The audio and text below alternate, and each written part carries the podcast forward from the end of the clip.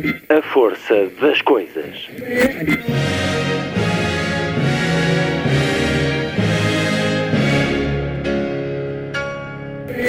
Welcome to the 109th last night of the proms.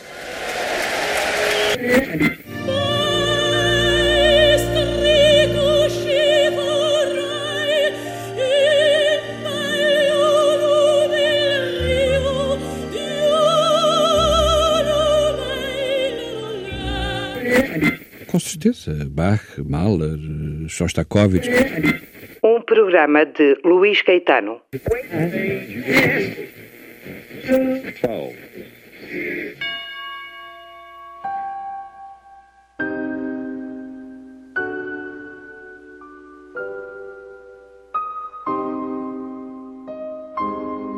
Na emissão de hoje, Maria Filomena Mónica, numa conversa sobre livros que é também uma conversa sobre uma vida, até agora, feita de descobertas e desafios, do prazer do conhecimento e do saber, pontos cardeais somados à liberdade e à independência.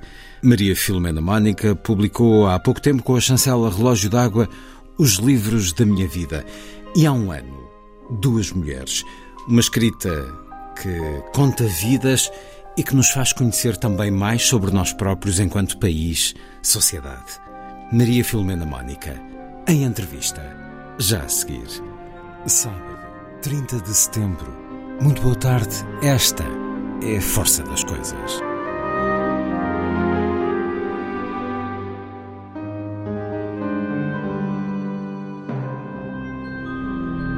A música, antes da conversa, Always, da violoncelista e compositora islandesa Hildur Guðnadóttir, para o filme A Voz das Mulheres, de Sarah Polley. O livro no qual o filme se baseou, de Miriam Taves, acaba de ser publicado no nosso país pela Alfaguara.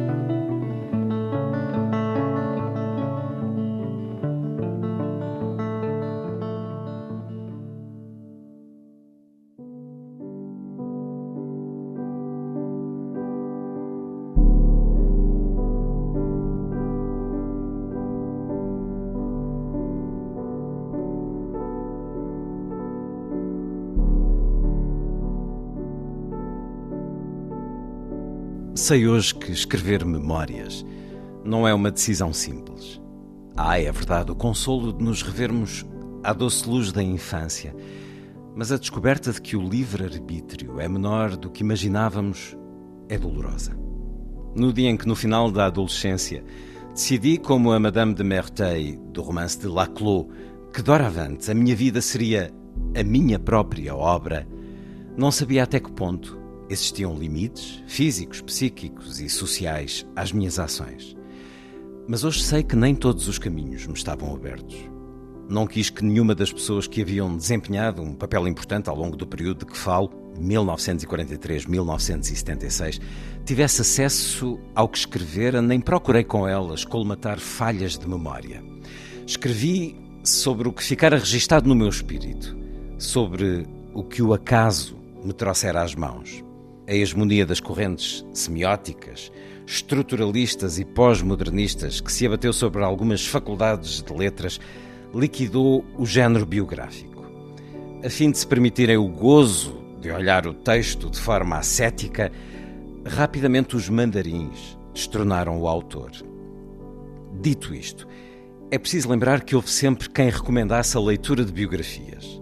Plutarco defendera-o ao escrever Vidas Paralelas, no século I a.C., e eis o que, em 1750, Samuel Johnson dizia num artigo publicado na revista Rambler: Nenhum outro género de escrita me parece mais digno de ser cultivado do que a biografia, uma vez que nenhum pode ser mais aliciante ou útil, nenhum consegue, através do seu irresistível fascínio, atrair com mais segurança o coração ou difundir a instrução de forma alargada a todos em Contarini Fleming, publicada em 1832, Disraeli aconselhava o seguinte a quem desejasse adotar uma carreira política: Levantai-vos cedo e lede regularmente durante três horas. Não história, apenas biografias, pois é aqui que encontrareis a vida sem teoria. Fui-me apercebendo de que a biografia é um género que contém o que de melhor e de pior existe na literatura e que, paralelamente, suscita o que de melhor e de pior existe no leitor. E são dois certos do livro Os Livros da Minha Vida, de Maria Filomena Mónica, a edição recente na Relógio d'Água. Maria Filomena Mónica, com quem converso em sua casa, obrigado por receber a Antena 2. Em consonância com o Dr. Eh, Johnson, que aqui cita, tanto na leitura como enquanto escritora, são muitos os livros que Maria Filomena Mónica nos tem proposto, marcados pela biografia, pelas memórias, pela autobiografia também. É autora de biografias de outros, tenho aqui essa de Queiroz, mas vai-nos dando, através dos livros que escreve, às vezes até falando de outras pessoas, como no caso de duas mulheres, que, enfim, sendo sua mãe e sua avó, fala naturalmente também de si, mas são muitos os livros que escreve atravessados pela questão do tempo, da memória. O tempo, falámos há oito anos sobre a minha Europa, livro de Maria Filomena Mónica, há 15 conversámos sobre Cesário Verde. Há 10 anos declinou o meu convite para participar num programa semanal de debate que tinha na Antena 2, Um Certo Olhar. O tempo é algo muito voraz. Espanta-se com a passagem do tempo, Maria Filomena Mónica. Por exemplo, quando pensa nas coisas da sua vida que aqui nos conta e pensa que passaram 30, 40, 50 anos, é um espanto ou é um conforto? É uma constatação. Nem é positivo nem é negativo. Por exemplo, envelhecer é para muitas pessoas uma tragédia, ao ponto de algumas mulheres se automutilarem pondo botox ou lá o que é que elas põem. Envelhecer tem custos físicos, tem, traz também a dor, mas eu inconscientemente eu sempre soube, pai, a partir dos 30 anos, que, que, que, na vida havia ciclos. Houve o ciclo da infância, que só foi feliz para ir até o ano e meio. Depois comecei a ser rebelde muito cedo e, eh, e a adolescência foi dolorosa, mas é, foi um ciclo. Depois houve o ciclo de uma certa maturidade que vai do primeiro casamento até à minha partida para Oxford e, e finalmente veio o ciclo do envelhecimento. que começaria para, por volta dos 50 anos e que não me causava particularmente transtorno nessa altura, porque não estava doente. E, e agora é o envelhecimento final, que se me pergunta se eu fico triste, se morrer, não, não fico triste. Eu não sou crente, se alguma coisa até preferia para o inferno, acho que ficava melhor companhia do que para o céu. Mas. Hum... Então, o tempo dá-lhe uma sensação de privilégio por uh, o viver? Não, é a constatação de que existe, é como existem árvores e rios. Uh, a vida dos seres humanos tem um princípio, meio e um fim. Uh, e não me entristece ser mais velha ou mais nova, ou preferir, preferir ter saúde, mas eu sei que a maior parte das pessoas, eu tenho 80, é, 80 anos, mas parte das pessoas que têm 80 anos têm dor e têm problemas. Eu aceito isso, desde que possa escrever e ler e que possa fazer aquilo que gosto. Uh, a única desvantagem é uh, ter, ter amigos que já morreram e ver muito poucos amigos, porque fiquei mais misantropa. Eu, a partir dos, pai, dos 30 e tal anos, digamos, depois do, divórcio, primeiro, do, do divórcio do meu primeiro marido, uh, comecei a ter uma vida muito dura, no sentido em que uh, eu estava a tirar o curso de Filosofia na Faculdade de Letras, uh, estava a trabalhar, porque o meu marido estava na tropa e, e ganhava muito pouco, e tinha dois filhos nascidos no mesmo ano, de maneira que tinha, é verdade que tinha, na altura se chamava uma criada, porque sem isso isto não era possível. Hoje as, as raparigas não poderiam fazer o que eu fiz das três coisas ao mesmo tempo. E depois uh, fui realizando que eu me estava a mudar e que, uh, como eu digo ali, uh, citando La Close, eu julgava que estava a mudar e que tudo se devia a mim, como com vaidade. Não, havia, apesar de tudo, limites. Eu ainda pensei, quando acabei o doutoramento em Oxford, por exemplo, que podia ir ou ficar em Inglaterra ou ir para os Estados Unidos.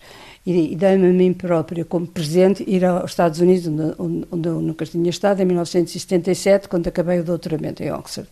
E percebi logo duas coisas. Primeiro, que não era capaz de viver noutro continente, a não ser na Europa. E, em segundo lugar, mesmo sendo doutorado em Oxford, era muito difícil eu ir para uma universidade do que eu chamo a Ivy League, as universidades de, de, de, privilégio, não só por eu provavelmente não ser tão inteligente quanto isso, mas principalmente porque o país não era importante. Já não havia uh, uh, o drama, será que eles, Portugal vai ser comunista? Nessa altura, em 75, ainda a América se interessava vagamente por Portugal e a Inglaterra não há basicamente uh, estudos literários portugueses e para uma universidade uh, em Southampton ou onde for, ou em Glasgow, que eu nem conheço, não me interessava, porque o que eu gostava era de Oxford e Oxford não, não tinha a menor hipótese, não havia estudos portugueses. E, e, e decidi regressar. É, é curioso quando diz que nos Estados Unidos sentiu que não podia viver noutro continente. O que faz pensar também numa data, no centenário de Natália Correia, que escreveu Porque é que me sinto europeia, Sim. porque é que não conseguiria viver noutro sítio. Portanto, a Inglaterra, para si, aquela cultura, aquele espírito, concentrava-se muito em Oxford. Hum, mesmo que outros ambientes universitários tivessem naturalmente também uma grande diferença em relação a Portugal, porque tê-lo-iam certamente. Tê-lo-iam. Eh, havia outro fator que não porque me esqueci que era muito importante. Eu tinha dois filhos pequeninos. Eu fui para Oxford em 70, portanto, o, uh, eu tinha feito um acordo não contencioso com o meu primeiro marido. Eu não podia divorciar porque uh, eu tinha casado pela Igreja Católica, porque a minha mãe me tinha obrigado. E o acordo que eu fiz com, com o meu marido, tivemos o mesmo advogado e tudo, não havia contencioso. É que eles ficavam com o pai seis meses e com a mãe seis meses, coisa que eu achava justa. Mas só eu é que achava justa, porque a sociedade portuguesa achou, e há pessoas muito perto de mim, isso magoou-me, que eu era uma mãe desnaturada, porque deixava as crianças durante seis meses indo eu para Oxford. Eu não as podia levar para lá, porque eu estava como bolseira da Gulbenkian, tinha que fazer uma tese de doutoramento e com duas crianças ao pé. E, de resto, em, em, mesmo no, no, nos colégios de Oxford, não há apartamentos para casais, quase tudo é individual. Aquilo é muito um claustro medieval. Uh, e, e, depois, quando acabei o doutoramento, as outras universidades não, não tinham a qualidade dos meus colegas em Oxford. Os, as, as, pessoas que eu admirava pelos livros estavam praticamente todas em Oxford. Aliás, Oxford, enfim, falaremos das primeiras leituras e dessa descoberta. Mas em Oxford, conta-nos, neste seu Os Livros da Minha Vida, o ambiente que encontra é de presença diária dos livros, nas conversas, os seus colegas, os seus professores. Os livros são tidos de facto como o grande instrumento de formação, muito mais se calhar do que, enfim, não direi muito mais do que as aulas, mas a par Mas das é aulas. Mais, é mais do que as aulas. Em certa forma é mais do que as aulas. Isso tem a ver com o sítio ou com o tempo? Aquele tempo. Acha que continua a ser assim? Não, não, não continua. Não continua. Eu devo ter lá estado num- numa fase Áurea. não digo áurea, porque se calhar Para 30 trás, anos, anos ainda era melhor. Ahm, mas numa fase muito boa. Ah, por exemplo, o facto de ter todas as semanas uma hora com o meu super, supervisor, com o meu supervisor, que é hoje, hoje não, há 30 anos é um grande filósofo político, o Alan Ryan, formava-me. Não era uma aula num anfiteatro de 500 pessoas. E esse encontro era muitas vezes para lhe indicar leituras. Era, para indicar e para escrever, tanto que eu, que eu num dos livros cito que a primeira coisa, eu, eu fui para lá como sou ansiosa, pai, um mês antes de começar o, o trimestre, e, e mandei logo um cartãozinho dizendo, eu sou totalmente analfabeta, venho de Portugal e gostava de começar a trabalhar amanhã. E ele disse, espere, o- o- ainda falta um mês, mas, como eu tomo muito, muito a sério, eu não sei se os atuais supervisors tomam isso a sério, a minha função como supervisora, se quiser vir cá depois da manhã, venha, falamos e combinamos você começar a trabalhar já. E foi, foi assim. Eu, três dias depois de chegar, fui lá, continuava com a treta de que era completamente analfabeta, que eu já disse, estou farta de ouvir essa frase, ainda por cima era verdade, mandou-me escrever um ensaio sobre um livro da sociologia, ele era filósofo, isso aí também tive sorte, porque eu estava à espera que a sociologia, como era proibida em Portugal, pelo Salazar, fosse uma disciplina absolutamente fascinante. Não era. Não era e não é uma disciplina fascinante. A história é mais fascinante e a filosofia também. E em vez de me darem um sociólogo típico, até porque Oxford re- tinha recusado ter cursos de sociologia até muito tarde, reagiu mal, e provavelmente com a razão, e a sociologia que se dava ali era muito importada da América, muito à base de estatísticas, e eu percebi que não ia gostar daquilo. E, hum, e o, e o meu supervisor, a- a- a- na primeira tutorial, disse: compre o livro do Durkheim, chamado-lhe Suicídio. Eu pensei: será que isto é uma indireta? E, e, e dois livros sobre o, o Durkheim. Eu li os livros, lá fiz aquilo. não- eu- embora eu já soubesse escrever à máquina, não tinha lá eh, a máquina de escrever. Escrevi aquilo, lá fiz. Ele disse quantas palavras eram, porque são sempre aquilo, são muito rigorosos com, com as palavras e fui para o meu quarto. O quarto eh, lá são miseráveis. Eu acho que o prestígio de Oxford lhe dá a possibilidade de dar eh, aos estudantes e até aos professores uns quartos caquéticos que aqui ninguém quereria. E, e fui lá e ele, eu trouxe, e, e cito nos livros, é, é espantoso que eu me tenha, que eu tenha conservado esse primeiro ensaio. Foi uma lição. Foi uma lição. A partir eu percebi. Ele fez-lhe uma crítica de Ele disse- falta de crítica. Ele disse logo: Olha, que eu sei ler. Portanto, estar-me aqui a resumir os três livros não me adianta nada. Eu quero saber qual é a sua opinião, como é que reagiu. Portanto, a partir de agora, não me resuma mais livros, que era o que fazia na Faculdade de Letras. Embora eu não fosse às aulas, porque estava a trabalhar, eu, eu- eu, na Faculdade de Letras, eu era. E era mesmo analfabeta, mas passei bem. Tive uma nota de 14, não percebo como, no- no- no- na licenciatura. E ele disse: esqueça, a, a partir de agora, a- a- o que eu estou aqui é para pôr a sua cabeça a funcionar. E a funcionar é dizer-me como é que vê as coisas da com os seus olhos, não é fazer comentário medieval. E o Suicídio de Durkheim, que continuou a ser, e julgo continuará a ser, um livro muito recomendado nos cursos de Sociologia, não gostou dele. Na Não, era, não. muito, era muito chato. Não era tão chato como muitos dos outros, porque havia, um, eh, além do tutorial, havia um seminário semanal de, de Sociologia, onde estávamos 10 alunos. Eh, Aquilo é muito pequeno, era muito pequenino. Agora Oxford mudou muito, até porque massifi- massificou-se muito.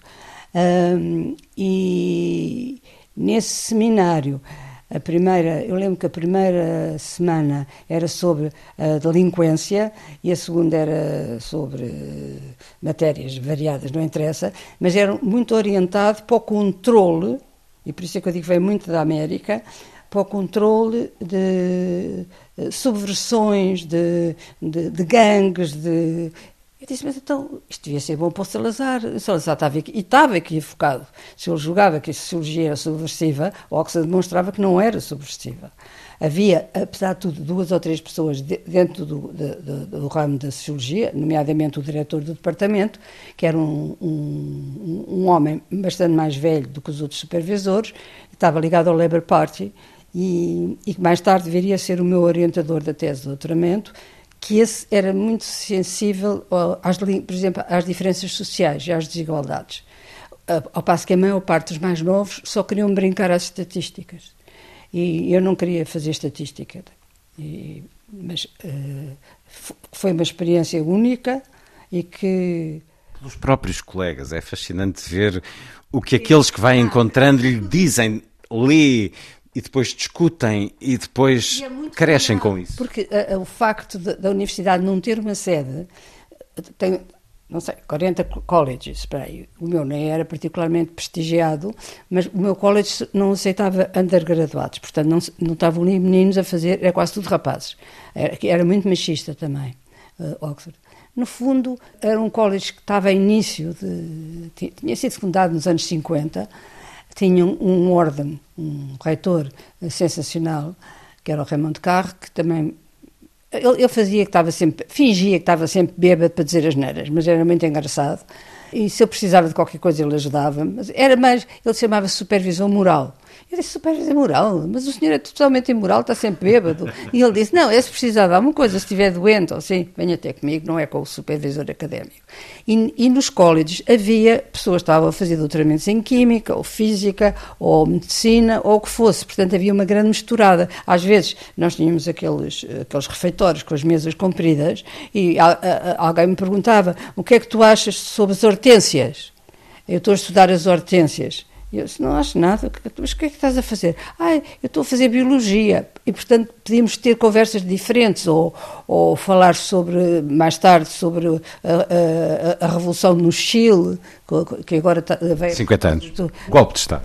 E, e, a certa altura eu apaixonei-me por um argentino, que era um fellow do, do college, um bocadinho mais velho que, do que eu, e fui à Argentina, ainda pensei, se calhar antes de tomar uma decisão sobre a, a, a, o, o, que é que deriva desta paixão, vou à Argentina conhecer Buenos Aires. Detestei Buenos Aires, não interessa para o caso, mas a minha ideia era ir ao Chile. E como ele era bastante mais sensato, de resto eu cito a importância que ele teve na, na, na minha aprendizagem uh, do liberalismo. Ele era um liberal. E está a ver, nem, nem era meu supervisor, nada, era, era, nem era bem um colega, porque ele tinha mais 5 anos do que eu, eu teria 26, por aí ele tinha 32. E, e era já fellow. Já, uh, não dava aulas, mas estava lá a pensar. E quando eu, na Argentina, lhe disse, ah, eu quero ir ao Chile ver a Revolução, ele disse, não estás é boa da cabeça. Eu, sou, eu sabia que ele era um liberal, portanto, aquilo vai dar mau resultado, não vamos para o Chile de todo, ficas aqui em Buenos Aires. Eu fiz uma fita, porque eu era muito dada a fazer fitas, fiz uma fita que, e que não queria, não sei o quê, e depois uh, acabámos no cemitério de La Recoleta, que vem uma fotografia de, de, mim e dele no cemitério. Ele era muito bonito, isso também contava, porque não são só os homens que ligam à parte física das mulheres. É curioso que uma mulher raramente diz: Eu gosto deste porque ele é, é muito bonito. Ou nós não apreciamos, não dizemos que apreciamos a beleza física dos homens. Mas apreciamos, não sei porque é que nunca dizemos, mas não há nenhuma amiga minha que diga, ah, ele é tão. A não ser quando tínhamos pai 14 anos. Ah, ele é uma brasa, era a palavra que se usava. Pelo menos entre os queques de Cascais a que eu pertencia. Ele é uma brasa, é uma brasa. Este, este era muito bonito, mas pronto, não fui para a Argentina e não fui a, a, ao Chile. Mas mostra como havia encontros muito possíveis que eu não vejo nenhum outro lugar no mundo onde, onde isso acontecesse. Uh, o meu quarto, que era. Nós vivíamos em quartinhos, não vivíamos em, em camaradas ou, como na América, em campos. Havia uma intimidade. É, a, a, a minha casa tinha cinco quartos. Era.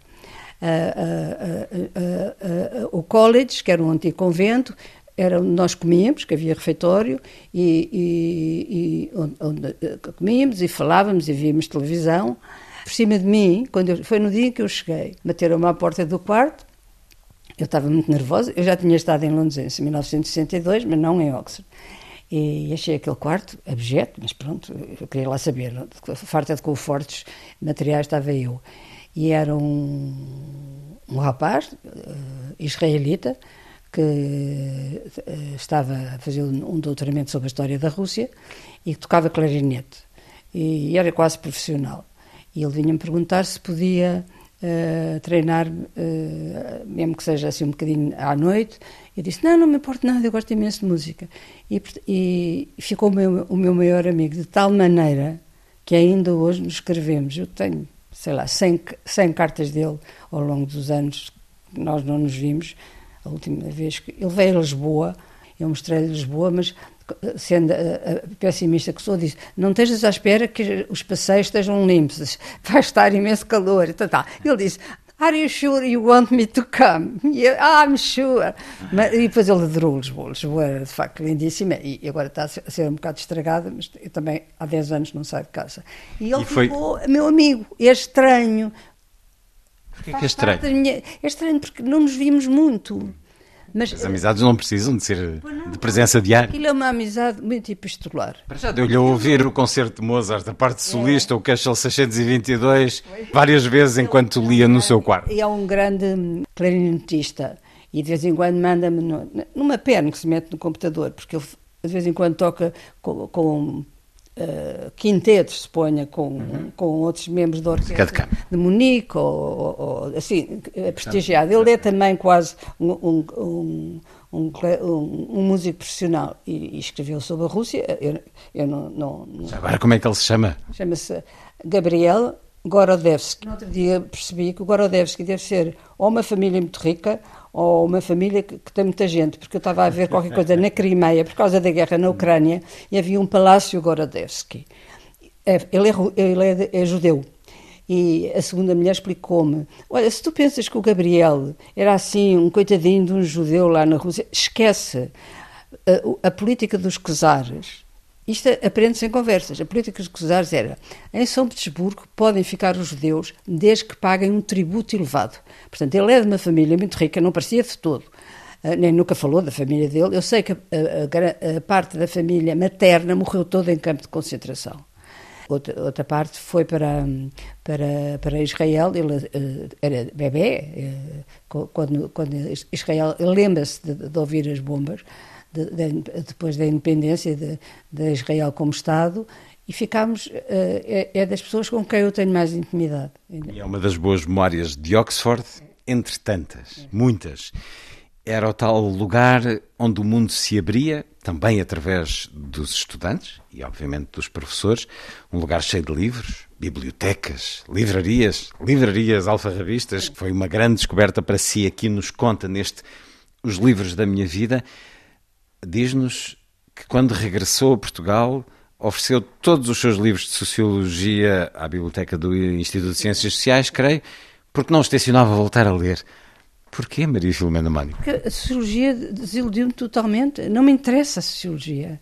Não me interessa uh, comparar uh, a correlação entre o, o, tamanho dos pés e, e, o consciente de inteligência. Não, não me interessa. E, não, nada se pode retirar daí, da útil? Não, não, não e muito, e, e, e, sobretudo tornou-se cada vez mais enviesada no, no, no jargão. Hum. Ou seja, literariamente aquilo é nulo é para não dizer negativo. A maior parte dos livros de sociologia são muito mal escritos. Não está a deprimir os alunos de sociologia de hoje? Estou. Não vão para a sociologia, têm bom remédio, há outros cursos. Vão para a história. História... Costuma dizer-se isso em relação à empregabilidade do curso. Não, não, não... Mas a Maria Filomena Mónica não foi socióloga ao longo da sua vida? Não. A partir de certa altura comecei a fazer muito mais biografias e história. E, e em relação à, à empregabilidade, eu não fui a pensar na empregabilidade. Naturalmente. Pensar que não que, que, queria ir para um curso que o Salazar dava o trabalho de proibir. Se o Salazar não tivesse proibido, eu não tinha ido para. Provavelmente tinha ido para a filosofia. Filosofia ou história. Sim. Eh, como tinha feito cá o curso de filosofia, que era péssimo, porque era muito vigiado pela censura, e, e depois comecei a, a, fazer livros de história. Ultim, o último livro de sociologia que eu fiz foi a minha tese de doutoramento, que de resto foi criticada por um dos supervisores. Aquilo eram por examinadores, eram dois examinadores, nenhum deles podia ser su, su, supervisor, e o, o externo criticou-me que disse este livro não é bem de sociologia, é muito mais de história, porque era sobre a educação e a sociedade no tempo de Salazar.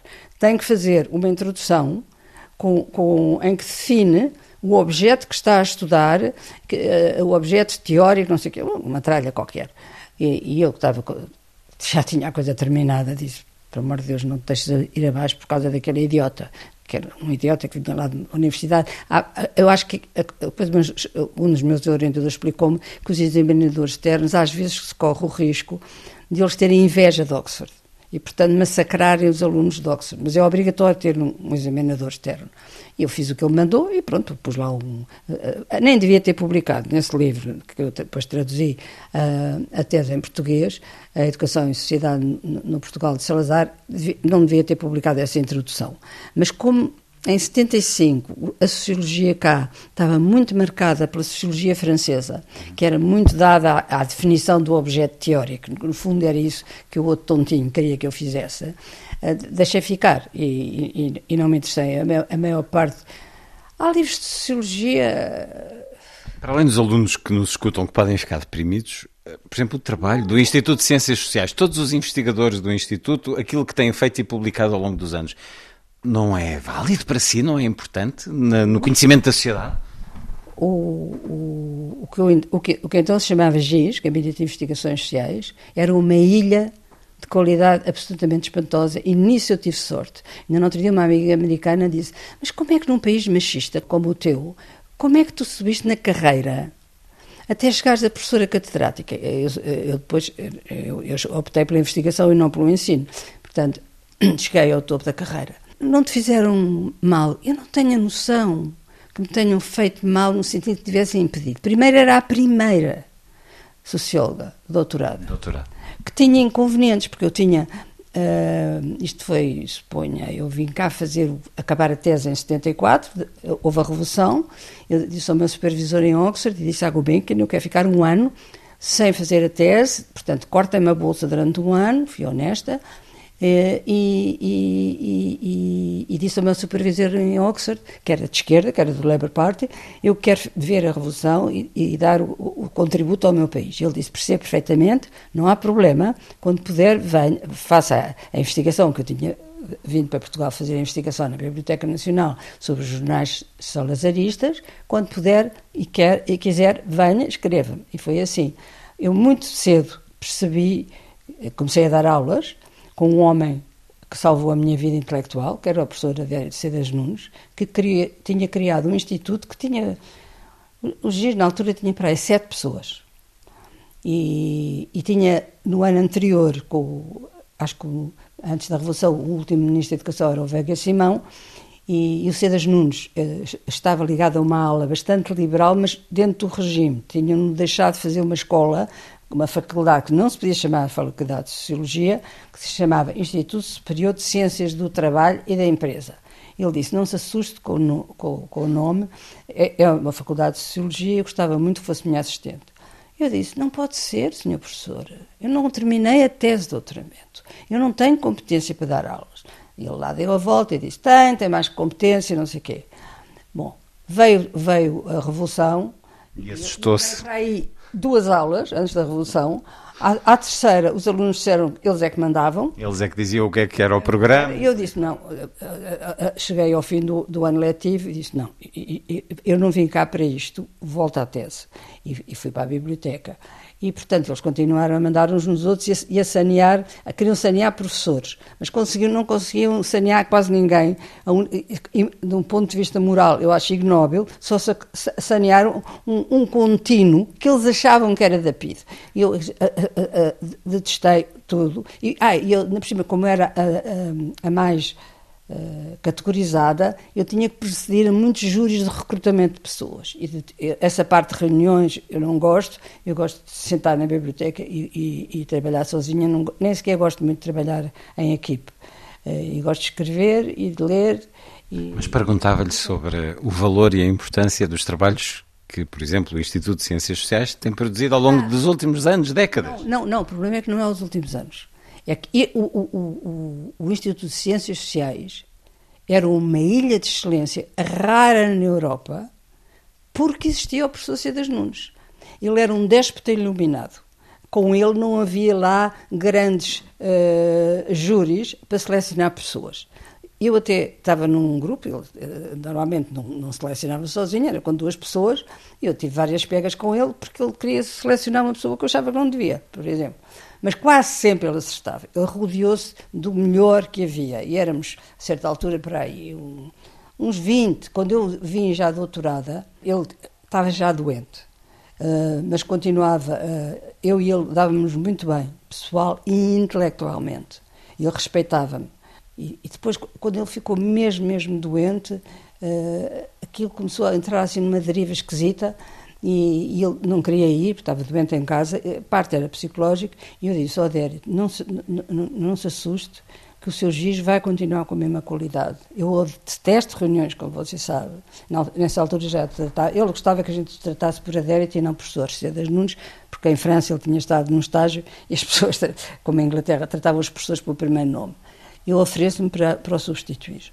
E, portanto, eu fui diretora do, do ICS durante, não sei, dois ou três anos, e quando ele morreu, eu, eu disse, eu, não, eu não, não, não, tenho jeito, nem paciência para a burocracia universitária, e, e não quero. E, e, e saí, fui eleito outra pessoa.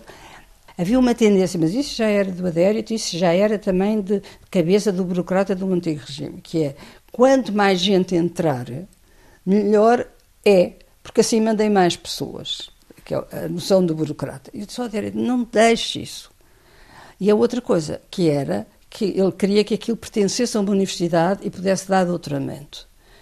E, e eu estava de acordo, mas era, era um preço demasiado alto para pagar uh, para uh, o, que ia, o que iria possivelmente acontecer. Que era, nós entramos, entramos para, a para a Universidade de Lisboa, como entramos, como ele queria, e, e, e eu achava um disparate, eh, e, e, teríamos que dar licenciaturas. Eu depois lá consegui baralhar aquilo, porque foi para ministro. Ele, um dia, ele vinha de vez em quando cá a casa, gostava muito de tomar um chá que eu tenho aqui. E eu, eu disse: Oh, Dério, esse chá compra-se no supermercado, tenho muito, adero, tenho muito gosto, venha cá. Mas enquanto ele foi vivo, aquilo teve um nível excepcional e a análise era de facto uma, uma revista excepcional. E depois depois aquilo começou a, a, a crescer muito e, e, e, ele foi ministro durante pai, dois anos no governo Pintacilgo. Ele, ele era dos católicos progressistas e da JUC, como a Maria de Luz Pintacilgo, e detestou. E eu disse, Odete, ele perguntou, mas acha que eu vá para ministro ou não? Eu disse, Odete, se for capaz que as, que as aulas da primária comecem no dia certo, e que os meninos de, de, da escola primária, que são os mais, pertencem às camadas mais desfavorecidas, tenham boas aulas, e vão às aulas e tenham os professores todos, acho que sim. Ele disse, eu quero lá saber disso. Eu vou para ministro para fazer com que o, o, o GIS deixe de chamar Gabinete de Investigações Sociais e passe a chamar ICS e pertença a uma universidade. E foi o que ele fez. Portanto, nós pertencemos a uma universidade, ele teve um percalço, porque depois houve eleições, veio o Sá Carneiro e ele fez esse decreto de, da mudança do GIS para ICS, foi mesmo no final, ainda houve ali um, um mas ele conseguiu que nós tivéssemos um quadro. Eu, estava, eu era nova, estava-me nas tintas para o quadro, não queria saber da reforma, mas a maior parte dos meus colegas queria. Essa, essa passagem foi um bocado traumática, Uh, porque uh, havia muita gente. Deixámos de, de, viver aqui na Rua Miguel Lupi, uh, de, de, de, trabalhar na Rua Miguel Lupi, porque ele pertencia ao quadro do, do, do ISEG, ele era economista de base.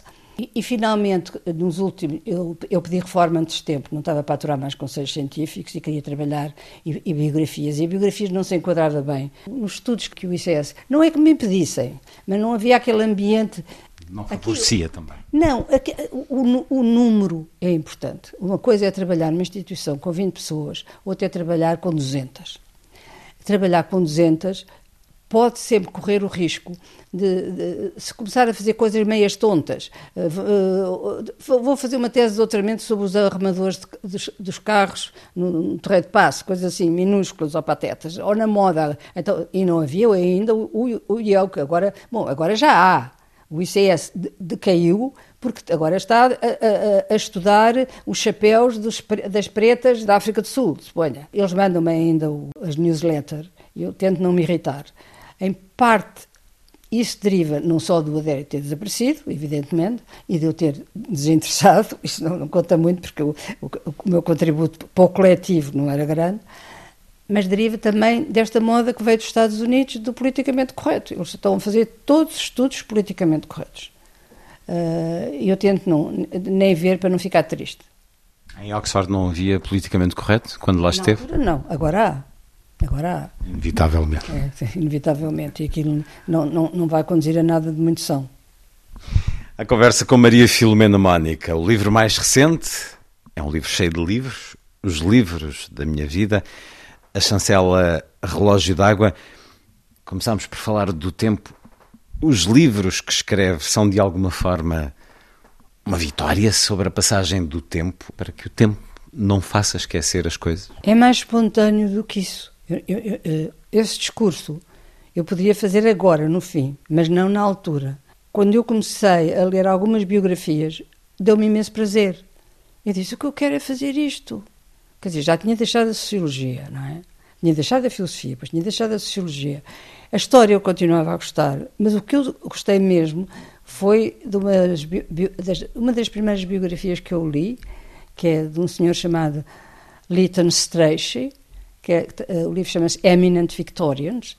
São quatro biografias de quatro heróis uh, ingleses que ele destrói, que era o que eu gostava de fazer, até perceber que nós não temos heróis nacionais que sejam reverenciados por toda a população. Porque ele foi a Florence Nightingale, que ele deitou abaixo, só, só tinha coisas horríveis, o Cardenal, o, o, não interessa, o, o, Gordon de, de da, guerra, um general que, que, era muito reverenciado, portanto, o gosto dele era ser iconoclasta. Eu ainda pensei, deixa ver se, se há alguém que em Portugal seja, todas as classes o conheço, mas não... Unânime, a opinião unânime na sociedade. Isso, não há, não há que é no Novas Pereira, mas ninguém sabe a vida dele, nem há papel. E há várias biografias. Imagino, até há do Afonso Henriques, até ainda hoje estive a escrever um artigo em que o, o novo, o novo cardeal patriarca uhum. chama-se Dom Rui Valério, e não, num, num discurso que fez há três anos, uh, retoma uma tese que foi destruída pelo Herculano em 1840 e tal, que era a tese da Batalha de Ourique Uh, o Dom Rui Valério considera que Portugal nasceu de, de, de, de, um milagre divino. Portanto, nós temos uma ligação, ele usa a palavra de resto ligação, especial a Deus e ao Eterno. Esta tese foi, completamente destruída. Em 1840 houve uma polémica enorme. Ele, depois, o Herculano acabou por escrever um folheto chamado Eu e o Clero, porque até havia padres, havia muitos padres que eram liberais, havia os miguelistas, mas uh, uh, uh, o Herculano não se interessou muito pelos miguelistas. Bem, mas se ele fala mesmo de milagre divino, isto não é uma questão de tese, é uma questão de crença, não é? É, é crença, mas a que convinha que, que ele falasse, por exemplo, com o Dom Manuel Clemente, porque o Dom Manuel Clemente estuda e sabe e diz que não houve milagre nenhum em Eurique. Nem se sabe onde é Eurique. Portanto, a história baseia-se em, em, em factos. E o, e o Dom Valério convinha que fosse um bocadinho mais culto. É só isso. Se ele acredita que é um milagre, é, é com ele e com os seus fiéis. Eu não sou fiel. Embora a vinda do Papa fez-me outra vez retomar algumas das minhas inquietações de quando fui católica, que foi até aos 18 anos. Para aí. Que inquietações é que a vinda do Papa Francisco lhe despertou? Eu, ao princípio, achei que aquilo era horrível, que era uma espécie de um, um evento pop, rock, Papa. Mas depois gostei do Papa. Já gostava antes ou não? Não, não. não, não antes de vir a Lisboa, agora não. Nada, não, não tinha. Francisco. Não, eu, eu, eu a, a, religião e Deus não me inquietam. Hum. O Papa que disse coisas que não são fáceis de dizer. Uh, por exemplo, a defesa dos imigrantes. Não é fácil de dizer. Ele defendeu. Uh, e, portanto, fiquei com consideração uh, pelo Papa. Uh, tudo o resto, para chatear os católicos, eu sou a favor da missa tridentina, em latim, de, de, do padre de costas voltadas para os fiéis, como era antes, quando eu era menina, e, e, e alguns, olha, um amigo meu que era padre jesuíta, que era o padre António Vaz Pinto dizia, tu és maluca, que horror, as coisas que tu dizes. Ah, porque ele então andava sempre, fardado, não andava fardado de padre. Eu disse, oh, desculpa lá, António, tu andas na rua, nem, nem pôs aquele colarinho, nem nada. Tens, tens que voltar ao antigamente. Mas isso era, a, a, a, a minha relação com, com a igreja terminou e não me inquieto. Estava a dizer que estava a escrever sobre isso uma crónica que mantém. Ah, foi a, a, crónica que eu mandei hoje para, para o Correio da Manhã, a crónica mensal. Portanto, sai no domingo a 8. Continua com essa atividade. Não falo mais sobre a igreja. Está combinado. Voltemos às biografias, que é também uma vocação de fé que tem desde há muito as biografias de outros e muito da sua também. Aquele certo inicial que eu li terminava dizendo: Fui-me apercebendo que a biografia é um género que contém o que de melhor e de pior existe na literatura e, paralelamente, suscita o que de melhor e pior existe no leitor. Isto é um bocadinho Dr. Jekyll e Mr. Hyde. O que é que quer dizer com isto? A biografia pode, uh, em muitos casos, ser um, um ato de exibicionismo exagerado. Do biógrafo? Do biógrafo, sim. Do, a autobiografia. A autobiografia. A auto, não é biografia, desculpe, é autobiografia. Eu sou tão maravilhosa, vou-vos contar o que eu penso. Hum. E é muito.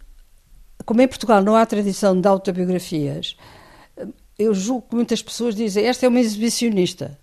Eu não sou uma exibicionista. Eu sou capaz de falar do que vivi e do que vi no contexto, isso a sociologia ajudou-me um bocado, vá lá, no contexto do que era a sociedade portuguesa desde que eu nasci em 43. Portanto, eu quero falar como é que era Portugal desde 43 e como é que eu vivi e, e, e, e não é para me exibir, é deu prazer e é um testemunho. Também podia aplicar-se isso mesmo à biografia, porque estava a pensar, por exemplo, no caso de Fernando Pessoa, tenho três biografias dele em casa, ou quatro, já não sei, e tem dado alguma polémica as mais recentes. O biógrafo, de alguma maneira, pode ser arrogante ao ponto de dizer eu sou dono da história desta vida e mais ninguém a pode contestar? Mas são. Eu, eu, eu tenho uma, uma relação muito distante com, com, com o Fernando Pessoa, portanto nem me pronuncio muito, mas com, com essa. Sim, que é autor. anos ficaram de tal modo furiosos, eu não sendo lá do grupo deles, que é coordenado pelo um professor Carlos Reis, que eu mal conheço, Viona, ele foi diretor da Biblioteca Nacional, e, e só percebi que eles me detestavam. Eu fui convidada para, quando saiu essa biografia, porque saiu em inglês, a biografia do Essa, para fazer uma palestra sobre a biografia do Essa nos Estados Unidos, em Boston. E éramos para aí 10 portugueses. E quando desci para tomar um pequeno almoço, estavam os outros novos portugueses, um deles era o Carlos Reis, os outros não, eu não conhecia, eu percebi que nenhum se sentou na minha mesa para tomar o um pequeno almoço e nenhum no autocarro para irmos para a universidade também nenhum se sentou. Eu, não é que isso me afligisse muito, uh, mas uh, estranhei até que um que não era da, da, da clique dos queirosianos, o, o, António Feijó, que é hoje em dia o presidente da, da Gulbenkian, uh, e que não me conhecia, disse: Mas você não está a perceber o que é que se passa? Eles não podem consigo, porque a sua biografia é boa e eles acham que aquilo é o terreno deles. E entretanto, o americano, o professor, disse-me: Olha, sabe o que é que aconteceu no seu caso? Eu pedi ao Instituto Camões, que era quem pagava eh, as deslocações para organizar aquele seminário em Boston, para, para pagar a 10 pessoas e o seu nome estava incluído. E, uh, e, e, eles disseram não, a essa senhora não pagamos. E vamos dizer ao Instituto Camões que não, não pagamos, e eles não diziam que não pagavam, e foi, foi o professor americano que pagou a minha viagem. Portanto, no caso dos queirosianos, aquela clique. A selva existe também. Uh, uh, completamente também aos pessoanos, mas os pessoanos, como não escrevo sobre a pessoa, Uh, um dia gostava até de perceber melhor. Uh, gosto mais do Cesário do que do Pessoa, e, e, e o Cesário deve ao, ao, Pessoa o facto do Pessoa ter reconhecido que ele era um grande poeta, porque até, até então ninguém, ninguém o considerava como tal. Quanto aos, aos queirosianos, estou-me nas tintas. Quer dizer, teve, o livro em inglês teve ótimas recensões, é o que me interessa. Quero lá saber o que é que pensa o professor. Que, que, como é que ele se chama? Carlos, Carlos Queiroz. Não me lembro. Eu não, estou a fazer uma fita. Carlos. Olha, não sei, chama-se Carlos. E eu, eu, Carlos Reis. Carlos Reis. Estava a ver se era mesmo fita não. Não, era fita, é Carlos Reis. Não é que eu estou com. Ah, estamos todos a estar. Falou aí da Gulbenkian, a propósito do António Feijó. A Gulbenkian foi extremamente importante para si. Essa ida para Oxford passou pelo apoio da Gulbenkian e outros trabalhos que foi fazendo ao longo da vida, deve-lhe muito. Mas nunca pensou em escrever a biografia de Carlos de Gulbenkian? Pensei, escrevi um ensaio, não sei em que livro está, do Carlos de Gulbenkian. Eu estava em Oxford, portanto tinha acesso a biografias inglesas do, do Carlos de Gulbenkian, que, que não estavam cá em Portugal. E escrevi um ensaio sobre ele, chamado O Grande Ditador. E até fui a Istambul para ver o lugar onde ele tinha nascido porque eu gosto de ver os lugar, o lugar onde as pessoas vivem. Grande ditador? Sim. Não sei. Era um Bem, é uma homenagem a Chaplin, mas acima de tudo, se calhar. Mas é um homem muito pouco amável, que tinha Sim. muitos defeitos e tinha, uh, teve a grande vantagem uh, durante a, a, Segunda Guerra. Ele teve em Vichy, suponho, uh, e depois veio a Portugal, instalou-se no, no Hotel da Viz, que era um hotel chique e pequenino, achou que o, país era calmo, não havia revoluções comunistas, eh, ele dava-se muito, dava muito mal com, com, o filho, principalmente, tinha um filho e uma filha, que o Nubar era, eh, era, um playboy, e era, mas era um playboy muito simpático e tem uma autobiografia muito boa, e não queria deixar tudo ao filho, e em conversa com vários uh, uh, colecionadores e, e, peritos de pintura, porque ele colecionava, como se vê no Museu Gulbenkian, bastante obra de arte, ele acabou por dizer: Eu gosto de estar aqui neste hotel e gosto de. E, e, e fez o testamento e, de, e, deixou grande parte da fortuna a Portugal. E convocou gente fora da família para tomar conta dela e dessa fundação. Mas, eh, foi engraçado, porque eh, o Salazar, depois dele ter morrido, ele deixava lá quem é que ele queria que fosse presidente da fundação. O Salazar olhou para aquilo e disse: Não, não, cá em Portugal mando eu. E o filho ainda resolveu. Tentou impugnar? Eh, eh, eh, nem é, que tinha deixado pouco dinheiro ao filho, não interessa. Contestou a decisão entre O Lord Radcliffe era suposto ser o presidente, se não estou em erro, era o Lord Radcliffe, o presidente da Gulbenkian, está no testamento. E o, e o Salazar disse: Não quero cá um inglês a mandar uma fundação tão poderosa. E, portanto, houve um processo, não sei os pormenores. O Lord Radcliffe, entretanto, foi nomeado governador geral da Rodésia, na altura ainda era uma colónia inglesa, e portanto até era uma coisa mais importante, desinteressou-se, e, e, veio o doutor Azeredo Perdigão, que é tão, quase tão importante como o Gulbenkian. Foi um homem muito inteligente. Estruturou a fundação. Estruturou a fundação. E, de facto, uh, depois de Oxford, uh, quem mais me ajudou foi a Fundação Gulbenkian. Nunca houve nada, houve só uma vez, mas era uma coisa menor, nunca houve nada que eu pedisse à Fundação Gulbenkian que eles não me dessem. Sempre. Mesmo quando eu estava a fazer cirurgia e não gostava de matemática, eles ficaram muito admirados de não ter feito cálculo de probabilidades no liceu, e que tinha de ter explicações particulares. Eu disse, mas eu não, tenho dinheiro para pagar as explicações particulares a um professor de matemática. Ele disse, olha, mas então não consegue fazer sociologia. Eu escrevi para a Gulbenkian, para o diretor do, do Serviço de Bolsas, expliquei-lhe a situação. Ele disse, não há problema, manda-nos a fatura do professor de matemática, e era uma coisa fora já da Bolsa, e nós pagamos tudo. Uh, foram, foram, sempre, sempre impecáveis. Fundamental na sua vida, e fiquei a saber também, não sabia, neste livro Duas Mulheres, que também para a sua mãe, a Gulbenkian, foi essencial. Numa situação de alguma precariedade, eh, foi na Gulbenkian que encontrou essa possibilidade de trabalhar e de, de, dar também o seu contributo. Eu não sei como é que ela lá chegou, porque nós estávamos numa fase em que não nos dávamos bem, para eu me ter divorciado. Não sei como é que ela conseguiu. Ela era muito enérgica. E, no fundo, apesar dela se queixar de que, que o meu pai se tinha arruinado e que ela tinha que trabalhar, mentira. Era bem mentira, porque ela adora, é como era muito enérgica e muito inteligente, ela adorou estar na Fundação e foi chamada para organizar um setor, que era o setor de ballet, que não era muito. Ela tinha um conservatório, ela não nos dizia metade da vida dela, mas ela tinha um conservatório. Uh, e, e, aquilo tinha uh, uh, gente de, de, costumes um bocado di, dissolutos e custou-lhe inicialmente mas todas as pessoas que, trabalharam, eh, ela estava lá para organizar e não deixar que aquilo explodisse nesses costumes dissolutos, não sei. Mas depois acabou por fazer os vestidos, porque tinha jeito também para, para, para, para, costura, uh, toda a gente dizia que, que ela era muito amável, era sensacional, que sorte tens esta mãe. Era exatamente o contrário. Era uma mãe tirânica, uh, autocrata, que provavelmente não gostava de mim, não se importava nada que eu sofresse, com quem eu durante 40 anos tive péssimas relações, e ela só um bocadinho antes do 25 de Abril, é que ela deve ter pressentido este, este regime vai mudar. Isso afetou muito a relação comigo. Ela depois ficou muito orgulhosa. Ele, ela já estava reformada Uh, e, e, e, salvou, não a mim, porque eu, ah, eu tinha saído de casa aos 8 anos, mas os meus irmãos, que são 10 anos mais novos, uh, tinham ficado numa situação precária e o meu pai tinha alguns empregos, mas eram poucos, e a minha mãe era muito gastadora. Adorava fatos e luxos, etc. E por isso é que eu fui também a tantas festas e com tantos vestidos. E foi ela também que a incentivou a escrever, tenho ideia de que lhe deu um caderno. Aliás, a sua avó, a sua avó deu-lhe uma caneta de ouro Sim. e a sua mãe dá-lhe um caderno, não, não em simultâneo. Portanto, há aqui as duas mulheres, uh, suas ancestrais, a dizerem: escreve. E não só isso, não tinha pensado nisso que você está a dizer e é bem visto.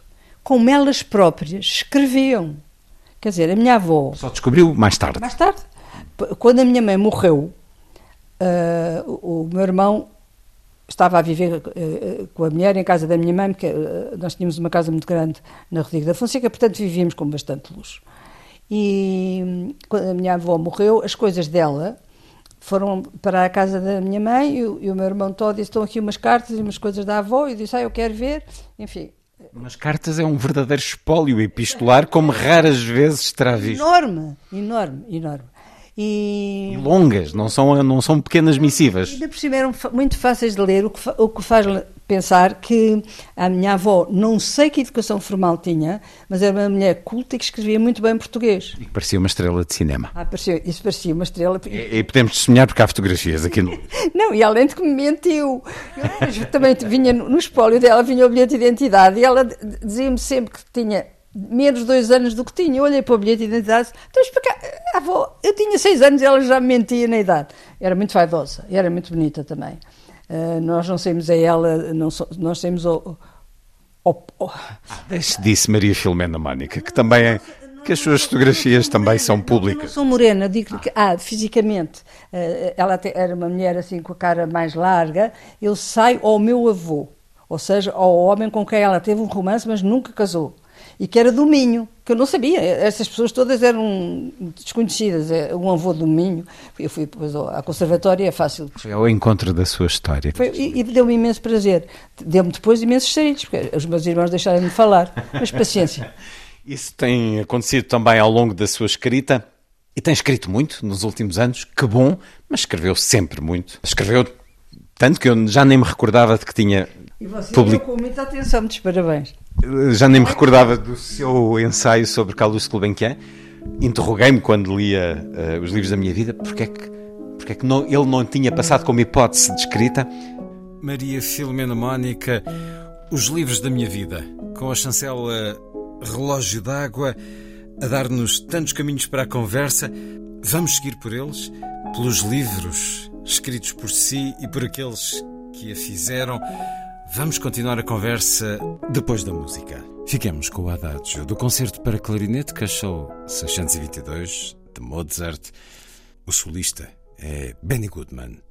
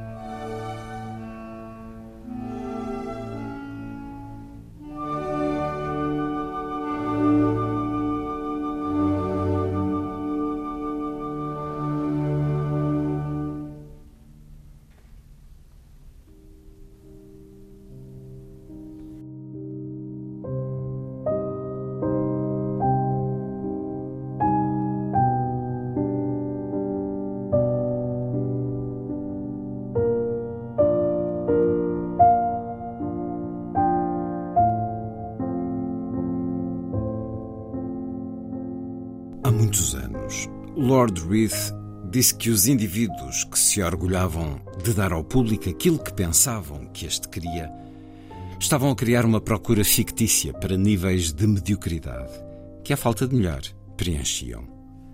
Reith sabia que no dia em que as forças de mercado fossem mais importantes do que a criatividade dos autores, a televisão estaria em maus lençóis um conservador visionário, nunca acreditou que um país devesse entregar o seu espaço televisivo à lógica do mercado. Ao mesmo tempo que exibia uma recusa patrícia em tratar o público como imbecil, demonstrava uma relutância férrea em condescender com os gostos populares. Os ventos da democracia varreram nos anos 1980 os princípios que legara à BBC. Hoje, o que temos são dezenas de canais em que tudo tem de ser mostrado nos minutos ou até nos segundos que levam um espectador a carregar no botão do comando. A cultura da BBC foi substituída pelo mundo do Mickey Mouse, os documentários pelas pílulas do canal História, as entrevistas por programas intitulados Um Livro no Minuto. Ao contrário do que se poderia imaginar, a televisão por cabo não aumentou as nossas escolhas. O que fez foi convidar-nos a tentar encontrar, através do zapping, uma pérola por entre o lixo. Ainda se este fosse diverso, talvez nos pudéssemos entreter a constatar as idiosincrasias nacionais, mas os barões televisivos são tão indiferentes à diversidade das culturas quanto os Habsburgos. Por seu lado, na corrida às audiências, que gostam mais de emoções do que de notícias, os telejornais abastardaram-se a ponto de tudo se tornar incompreensível. Vemos um treinador de futebol que fala para os adeptos, seguido de soldados americanos no Afeganistão, seguidos de uma velha em Santarém, seguidos de um político que defende Deus sabe o quê. Seguido de uma criança abandonada, seguida de corpos ensanguentados em Israel, seguidos de. A procissão é apenas entrecortada por imagens publicitárias, em que meninas desnudadas, homens musculados e senhoras de meia idade nos falam da excelência de uma água de colónia, de um automóvel e de um detergente. Certo de um dos textos que encontramos no livro Os Sentimentos de uma Ocidental, de Maria Filomena Mónica, publicada há 20 anos pela Quetzal. Antes de regressar à conversa com a escritora, precisamente sobre livros os escritos em nome próprio, e são mais de três dezenas, e todos os outros que, pela leitura, a fizeram pensar, ser e escrever. Maria Filomena Mónica, com particular olhar para os livros da minha vida, acaba de sair com a chancela Relógio d'Água, tal como, eh, há um ano, duas mulheres, pela mesma editora. Os seus livros estão todos juntos na sua estante? nem falo. Não? Não há esse culto daquilo que já fez? De todo. Então, nem sabe onde estão alguns? Nem sei, nem sei onde estão. Ainda ontem estava à procura do. Ah, o António tem os meus livros arrumados. António Barreto, seu marido. Sim. Eu estou proibida de ir lá buscar a estante dele porque ele diz que eu depois não os ponho lá outra vez. Sou o último repositório da, da sua Sim, Eu não sei o que é que eu ontem estava à procura. Estava à procura de um livro. Estava misturado, se ponha, uh, com uma história da Itália. Não, não, eu sou completamente desarrumada. Se for ali, aquilo está tudo desarrumado. Eu ainda, este aqui, como estou há mais tempo eh, e, e, e, tenho visto pouco, o que está à frente da minha cama, por exemplo, são tudo biografias, porque isso foi quando eu deixei de ter um, o, a, o quarto, a, a, o andar alugado e então vieram para aqui algumas estantes e, e foi um dos homens que, eh, das mudanças das mudanças que disse mas porquê é que não põe aqui que cabe bem uma, uma, uma estante e eu tinha essa curiosidade porque diz-nos de uma forma muito bonita no livro essa estante especial que tem no quarto eu queria saber que género estava nessa estante, ou se seria uma estante de livros transitórios, mas já nos disse agora. São biografias. Vou ler esse momento Gosto de viver entre livros. Nunca me interessei por decorações, mas aprecio ver as paredes da minha casa forradas, constantes, onde guardo os livros que fui reunindo ao longo dos anos. Não é um prazer estético, mas a certeza de que, mal ou bem, foram eles que me fizeram. Além disso, os livros são um laço que me une aos meus contemporâneos e aos meus antepassados. Foi em parte quando vi a biblioteca de José do Canto, um grande proprietário açoriano que viveu no século XIX, que decidi escrever sobre ele. É evidente que no estrangeiro havia bibliotecas maiores. A do primeiro-ministro britânico Gladstone tinha 30 mil volumes e a do romancista russo Tolstói 22 mil. Mas não era isso que sucedia em Portugal, onde a maior parte dos ricos não eram cultos e a maior parte dos eruditos não tinham dinheiro. Por exemplo, a biblioteca que Henri Burnet deixou tinha apenas 940 livros. Havia, é certo, maiores, como a do segundo Visconde Valmor, com 4.900 livros, a de Fernando Palha, com 4.460, a do primeiro Visconde de Benagazil, com 4.000 livros, a da Condessa da Azambuja, com 3.017, a do Conde de Farrobo, com 3.000, e a de José Maria Eugênio de Almeida, com 2.000. Mas nenhuma se equiparava em qualidade à de José do Canto. No século XVIII, alguns dos estrangeiros que haviam estado em Portugal e que tinham convivido com os aristocratas locais deixaram-nos uma visão crítica no que a este domínio se tratava. Eis o que o milionário inglês Beckford deixou escrito sobre os duques de Marialva, uma das mais nobres e ricas famílias de Portugal. Em casa dos Marialvas não se lê um livro. Esta gente nunca lê. Era verdade. E em grande medida ainda hoje o é. A minha biblioteca, que começou com os livros que fui lendo durante os anos 1960, só gradualmente cresceu. Não só por eu ter pouco dinheiro, mas por saber que sobre eles não tinha com quem debater. Isto ia mudar. A partir de 1970, os livros começaram a inundar a minha casa a um ritmo cada vez mais rápido. Em 2013, depois de me ter reformado da universidade, a minha biblioteca já não cabia em nenhuma divisão da casa o que me levou a alugar um andarzito ao lado do meu, onde pus uma boa parte das obras que possuía. Infelizmente, há alguns anos passados, o meu senhorio precisou daquele espaço, pelo que fui obrigado a arrumar a maioria desses livros em caixas, pedindo a uma transportadora que os levasse para o armazém que uma das minhas netas tem em Chabregas. Como nas salas e nos corredores da minha casa já tinha 16 estantes, os homens das mudanças sugeriram que pusesse uma nova no quarto onde durmo. Ainda hesitei, mas deixei-os fazer. O resultado da minha aquiescência foi positivo. Agora, deitada na cama de manhã, olhando as lombadas dos livros ao fundo, sinto-me feliz. Houve quem me dissesse que deveria vender ou doar os livros de que não precisava. Mas eu preciso de todos. E assim é. A sua biblioteca, com a força também do mercado imobiliário, a perder essa extensão de casa, essa biblioteca aqui ao lado, e a ter que a reformular aqui em casa. Como é que é a sua relação hoje com a biblioteca? Para além desta estante, então, com os livros especiais que tem diante da sua cama e que contempla as biografias, portanto, uma estante cheia de vidas. Conflituosa, porque nunca encontro o livro que anda à procura. não Esse é o problema das grandes bibliotecas. capaz de organizar por uh, países ou por assuntos. Até uh, um colega meu até organizou por, uh, ordem alfabética de autores. Bom, isso é o óbvio. Mas então como é que tem os seus livros? Olha como calha. Palavra. Sim, por exemplo, De forma aleatória. vão chegando e vou pondo ao lado dos outros. Ontem chegou aquele que eu, que, que eu comecei a ler ontem. Just send me word. Orlando Fidges. É, é um, é um- um historiador so- sobre a Rússia, é um historiador inglês. Uma história de amor num gulag. Sobrevivência e amor. É, é estranhíssimo porque é, são, é, um, um espólio raro, porque o, o- o namorado dela estava no Gulag e, e- e conseguia, eh, de uma forma dificílima, escrever à namorada eh, mil e tal cartas, eu comecei a ler hoje, que não passavam pela censura. Portanto, eh, eh, é a história de amor entre eles. Ele teve sete anos no Gulag e ela cá fora, depois eh, eventualmente casaram. E eu olhei, eu tenho deste autor, tenho o Natasha Zdans, é, é sempre a história russa, eh, e tenho outro chamado Europeans, que é sobre o meu romancista russo favorito, que é o Turgenev, e a, e a cultura cosmopolita russa que- europeia cada um está no seu, no seu buraco. Eu ontem, ah, ainda por cima, o Europeans, tenho dois, porque uh, eu, eu, mandei vir e pus o meu amigo, esse, uh, uh, que, que, também é especialista em História Russa, o Gabriel Gorodevsky, mandou-me pelo correio e tenho dois. E eu disse, mas então, eu tenho a dobrar e, e, e, não sei onde é que eles estão. Bom, no fundo é uma maneira de viver os livros e a biblioteca. É, é, dá trabalho. E às vezes também acontece uma coisa que, no que caso, é boa. não dá trabalho. Dá é trabalho aleatória. Ah, pois, sim, dá chatices.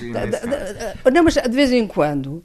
Uh, anda à procura de um livro e de repente, olha, vou reler este. Aconteceu-me no outro dia com um dos livros que eu só descobri para aí, há 20 anos e que é muito pouco falado, por acaso está traduzido em português na Guerra e Paz, uh, que é uma biografia da infância do, do Churchill, chamado My Early Life.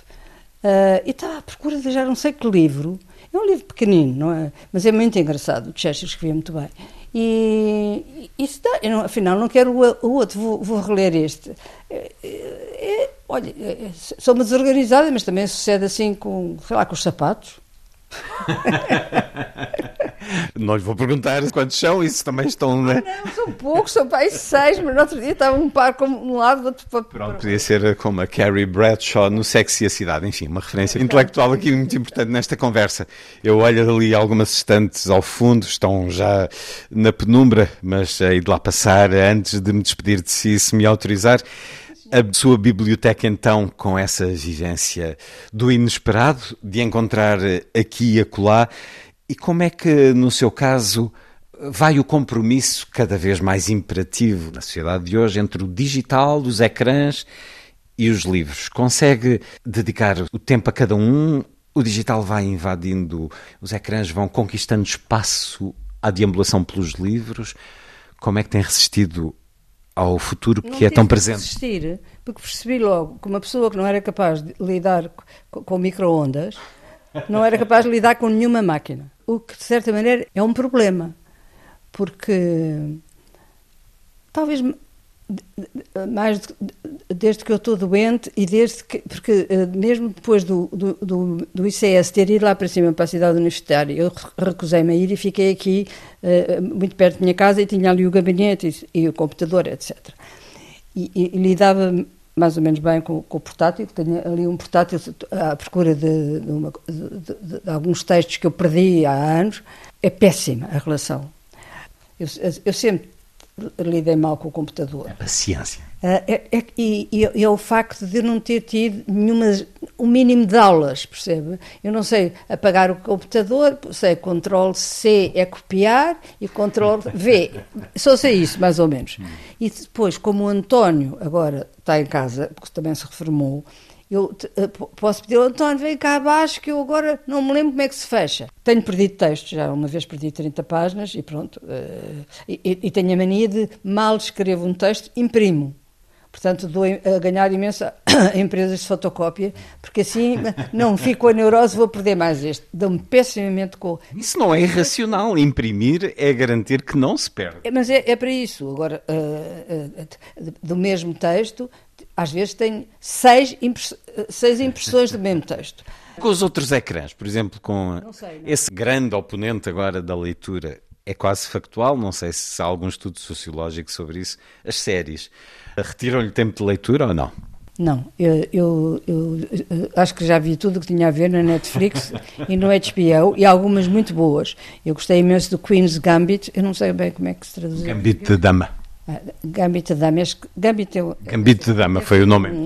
O Breaking Bad também gostei imenso. Ah, vi coisas muito boas, mas agora estou a ver coisas por ver. Eu não posso estar muitas horas ao computador.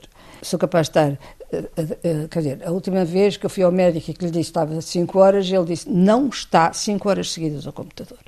Porque depois fica cheio de dores, isso é inevitável. É isso que me tem salvado, eu acho que já tinha morrido se não fosse, não fosse a escrita. E, e, e mesmo a televisão, eu não, vejo, eu não vejo noticiários, deixei de ver noticiários, não estou para, ouvir sempre a mesma treta, ninguém discute nada, não há debate. Isso, o nível do debate político, eu acho que talvez tenha deteriorado, ou foi eu, eu fiquei sem paciência uh, para ver. Mas aumentou a sua desilusão com a política? Não, acho que sempre foi mais ou menos assim em Portugal.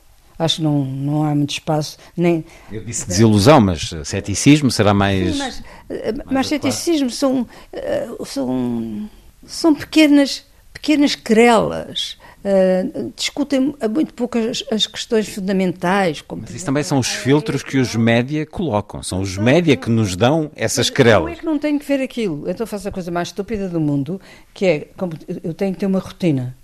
Uh, sei que tenho que tomar estes comprimidos às tantas, às tantas, às tantas, comer às tantas, tenho que fazer para cinco refeições por dia, em vez de fazer três, às 11 Uh, vejo o Sky News para ver o que é que aconteceu, se houve uma guerra na Ucrânia, ou qualquer uma guerra, não, um bombardeamento, ou Marrocos, e depois eles têm uma coisa na, na, Sky News que é põem duas pessoas a debater a notícia. Eu deixei de ver porque depois, quando veio o Covid, já não estavam lá as pessoas, estavam nos ecrãs. Eu não gosto de ver as pessoas nos ecrãs, chateava-me e, e, deixei de ver. E agora vejo de vez em quando. Não, não é um grande noticiário o, o Sky News, mas ao menos faz-me lembrar a Inglaterra e, e, não perca a língua uh, e, e, demora 20 minutos. Quer dizer, ver um noticiário de uma hora e meia não me passa pela cabeça. Então prefiro ler um livro. Portanto, com as máquinas. Mas é curioso que mesmo um, a coisa que eu, uh, desta parte eletrónica que eu gosto mais, que é a música, desde que tenho cancro, eu, eu deixei de ouvir música durante um tempo, porque o meu compositor favorito é o Verdi, e o Verdi é muito alegre e, e, e cheio de vida, e eu precisava de alguém que fosse mais melancólico, e portanto tive 10 anos a ouvir o Schubert. E praticamente, mesmo ainda hoje, ainda está ali, aquela, aquela caixa foi o Manuel, Manuel Luís Gomes, ai, Manuel Luís Goxa, Manuel Luís Goxa, não é? uh, que veio cá entrevistar para aí há 4 ou 5 anos e tinha-se lembrado que numa entrevista ele é competente, é muito profissional. Mas a vossa relação começou mal, porque uma afirmação sua não era de negri-lo, criticou-o muito. Mas sabe que foi por isso que ele me entrevistou sobre os cantos e me disse: Eu venho cá para lhe agradecer a crítica que me fez. E ele disse: Olha, fez-me entender que eu não tenho cultura suficiente para entrevistar o Peter O'Toole e certas pessoas. E estou a tentar melhorar. E, portanto, agradeço-lhe muito. Eu fiquei bem aberta. E, uh, uh, como era um livro sobre o José do Canto, até foi aqui ao lado, no, no, na Casa dos Açores. E depois uh, achei, de facto, que, que, que, que, ele merecia algo, muito mais respeito do que aparentemente parece um palhaço. Eu não vejo nada na televisão, portanto, nem o vejo a ele. E no outro dia ele veio-me entrevistar, não sei sobre que livro, mas pai, há 10 anos, e lembrava-se que eu tinha dito numa entrevista que só, só, só ouvia Schubert e trouxe-me aquela, aquela, caixa com, com a da Maria João Pires a, a, tocar Schubert, sobretudo Schubert. Os improvisos. Mas houve o quê? A viagem de inverno, mais... Hum... Não, curiosamente, ouço, ouço muitos impromptos, mas a, a, o que eu tenho ouvido mais ultimamente, este mês é uma parte de uma missa do Schubert. Ele tem três, este eu não sou capaz de dizer o número, mas é que tem uma parte muito bonita do Et Incarnatus Est. E a missa é absolutamente deliciosa e dá-me muito prazer. E, e, depois todas as peças de piano são ligeiramente uh, melancólicas e, e, suaves e eu deito-me, tenho um, um, aparelho onde posso ouvir na cama e, e adormeço, que eu tomo quatro pastilhas para dormir, portanto adormeço a ouvir o Schubert. Agora, só, desde que estou doente, tem sido só Schubert. Nesta biblioteca, com uma ordem singular, com o acaso muitas vezes a convidá-la a redescobrir livros, os seus livros mais importantes, as primeiras leituras, na infância e na juventude, ainda estão nessas estantes Fala-nos aqui, por exemplo, de Santa Teresa de Lisieux, Mark Twain e de Stevenson e de Dickens. Esses livros estão aí ou não? Santa Teresa de Lisieux não desapareceu, ficou em casa da minha mãe e o meu irmão deve ter encarregado. De... Era uma biografia também? Era. Portanto, é um era... momento importante e passa por ser biografia. Não, acho não, não era autobiografia, não, não me lembro. Era, era autobiografia, era capaz de ser. Ah, era, era, era autobiografia. Isso é uma talvez a primeira grande experiência de leitura. É, e, e era em francês, a minha mãe é que lia e traduzia. O Mark Twain, perdi o livro, acabei por comprar num alfarrabista um livro de, de, em português, acho que era da Portugália, mas também não sei dele. Mas qual, o Tom ou a Kleber? O, o, o, o Tom Sawyer. Porque para si há aqui uma reflexão distinta Os livros são distintos, obviamente. O Tom Sawyer é uma coisa. Isto é como a Ilíada e a Odisseia. É o Huck e o Tom. É. São assim. O, To- o Tom Sawyer é muito fácil de gostar para, uma, por uma criança. O o- já o Huckleberry Finn é um livro que tem que ser lido já com uma certa É mais maturidade. E é, e é muito mais negro. E, portanto, esse até tenho na, na Penguin Classics. Ou, não, tem- há uma coisa, há uma, há uma, uma coleção que, que é The Library of America, que tem uns livros baratíssimos. E um dia dei uma entrevista, já há muitos anos, em que disse que um dos meus livros preferidos era o, o- o Tom Sawyer e o Huckleberry Finn.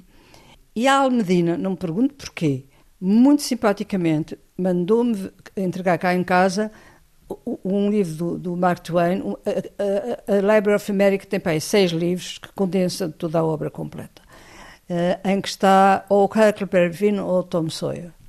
Portanto, não são os livros que eu li mesmo. Os livros que eu li mesmo, que têm, por exemplo, coisas sublinhadas, devem começar para aí aos 16, 17 anos, quando eu li o Stendhal. Tuxa e Vermelho e Negro. Sim. São livros que a marcaram. Ia muito em francês nessa altura e tenho pena que o francês tenha desaparecido. Mas, Mas volta a esses livros, por exemplo, livros notoriamente para mais jovens, como O Jardim Secreto ou O Coração, do Edmond D'Amici. Já experimentou regressar? Ele regressou a eles quando os seus filhos eram pequenos, por exemplo? não, Nunca leu O Coração aos seus filhos? não, é estranho, não é? É uma boa leitura, digo eu. Até muito recentemente, até eles serem adolescentes, todos os sábados ia chiado e, e dizia: vocês podem escolher um livro, que eu dou um livro a cada um, e não sou eu que escolho, é vocês, são vocês. Era pá, os cinco, ou coisa assim, não sei. Não, não tentei que me lembre dar-lhes os livros que eu tinha gostado. É, Por acaso é esquisito, quer dizer que eu sou egocêntrica, mas não sou tanto quanto isso. É capaz de dizer, como Marcel Proust, que alguns dos momentos mais felizes da sua vida foram aqueles na infância ou na adolescência, passados em horas seguidas a ler? Na adolescência, sim, foram os momentos mais felizes da minha vida. E até na idade adulta, acho que os momentos mais felizes da minha vida foram mesmo passados a ler. Até um dos últimos livros que eu li, que era um, um quarteto, ou- eu li, eh, eh, que eu citei no, nos livros da minha vida. ah, Quarteto Alexandrino?